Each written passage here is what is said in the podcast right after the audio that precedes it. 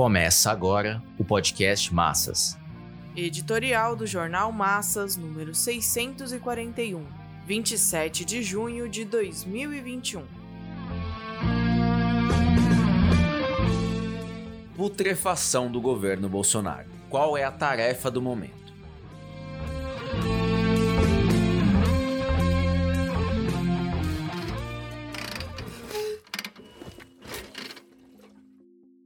A confluência dos fatores sanitário, econômico, político e moral potencia a instabilidade do governo. A crise política se vem arrastando por quase todo o mandato de Bolsonaro. Inúmeros foram os desastres ministeriais. Cresceram os obstáculos no caminho de sua política econômica e diretrizes ideológicas ultradireitistas.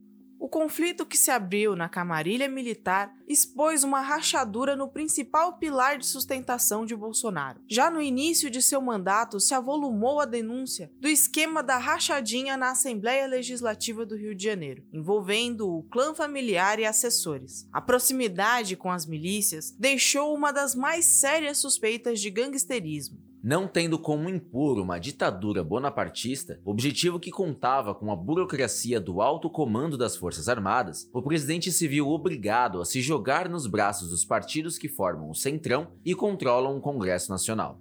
Bolsonaro contou com seu alinhamento canino ao presidente Trump dos Estados Unidos para implantar um regime militarista e fascistizante capaz de se sobrepor ao Congresso Nacional e ao Supremo Tribunal Federal, que se agigantou como um organismo de aberta intervenção política. A derrocada de Trump se encarregou de tirar o chão dos pés de Bolsonaro e sua horda de reacionários. Por mais que tentasse criar as condições para um golpe bonapartista, faltaram-lhe as condições econômicas e sociais a cada manifestação pública dos bolsonaristas, apoiados na classe média rica, nos latifundiários e em setores da burguesia comercial e de serviços principalmente, evidenciava que sem a possibilidade de um golpe não havia como a ultradireita se estabilizar no poder. As tentativas de Bolsonaro e sua camarilha de promoverem um amplo movimento social que lhes desse sustentação política entre a população não prosperaram. A pandemia se encarregou de minar ainda mais o chão movediço sobre o qual se ergueu a ultradireita, que se fortaleceu politicamente em meio a um golpe de Estado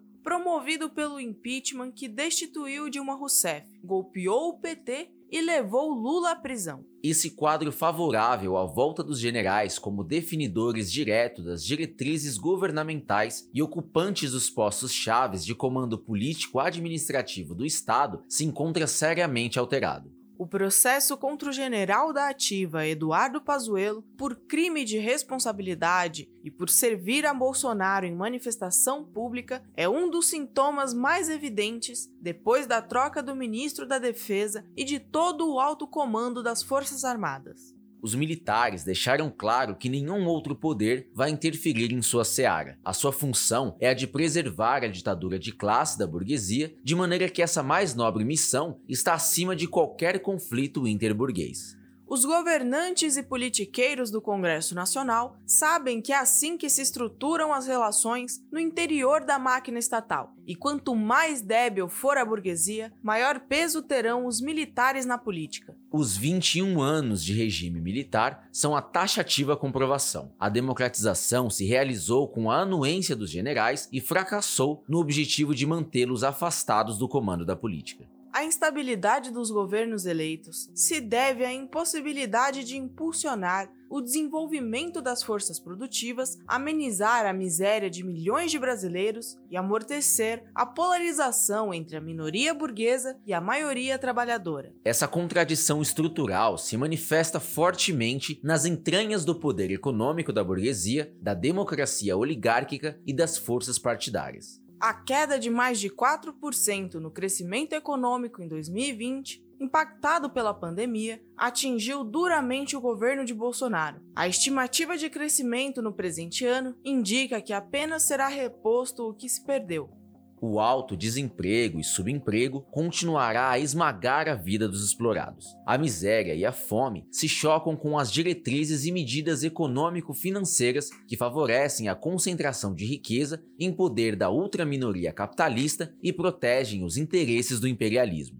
Bolsonaro não tem como se safar da responsabilidade sobre a mortandade causada pela pandemia e do aumento da crise social. As denúncias e investigações sobre a existência de um gabinete paralelo no Palácio do Planalto, a descoberta de um esquema de orçamento secreto para servir aos parlamentares e governistas, o chamado tratoraço, a renúncia do ministro do Meio Ambiente Ricardo Salles, acusado de tráfico com as madeireiras, o escândalo da compra da vacina indiana Covaxin e a demonstração na CPI da pandemia do quanto o governo bloqueou as ações de combate ao avanço da contaminação e mortes de conjunto conjunto resultam na decomposição política e moral do governo. Motivos para o impeachment não faltam, mas Bolsonaro continua com a maioria parlamentar, apoio das Forças Armadas, de setores da burguesia e camadas da classe média. Essa via burguesa não está presentemente colocada, de maneira que a bandeira do Fora Bolsonaro continua servindo às eleições de 2022.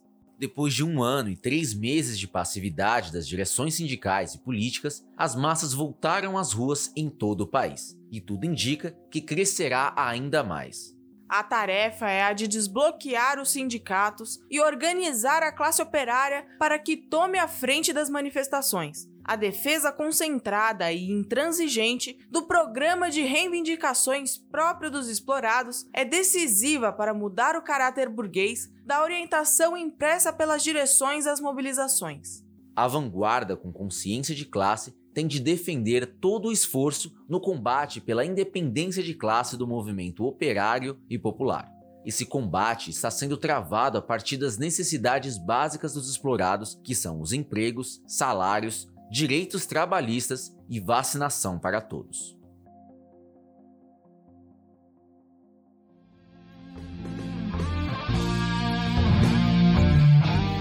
Esse podcast é apresentado pelo Partido Operário Revolucionário, membro do Comitê de Enlace pela Reconstrução da Quarta Internacional. Para mais informações, acesse pormassas.org.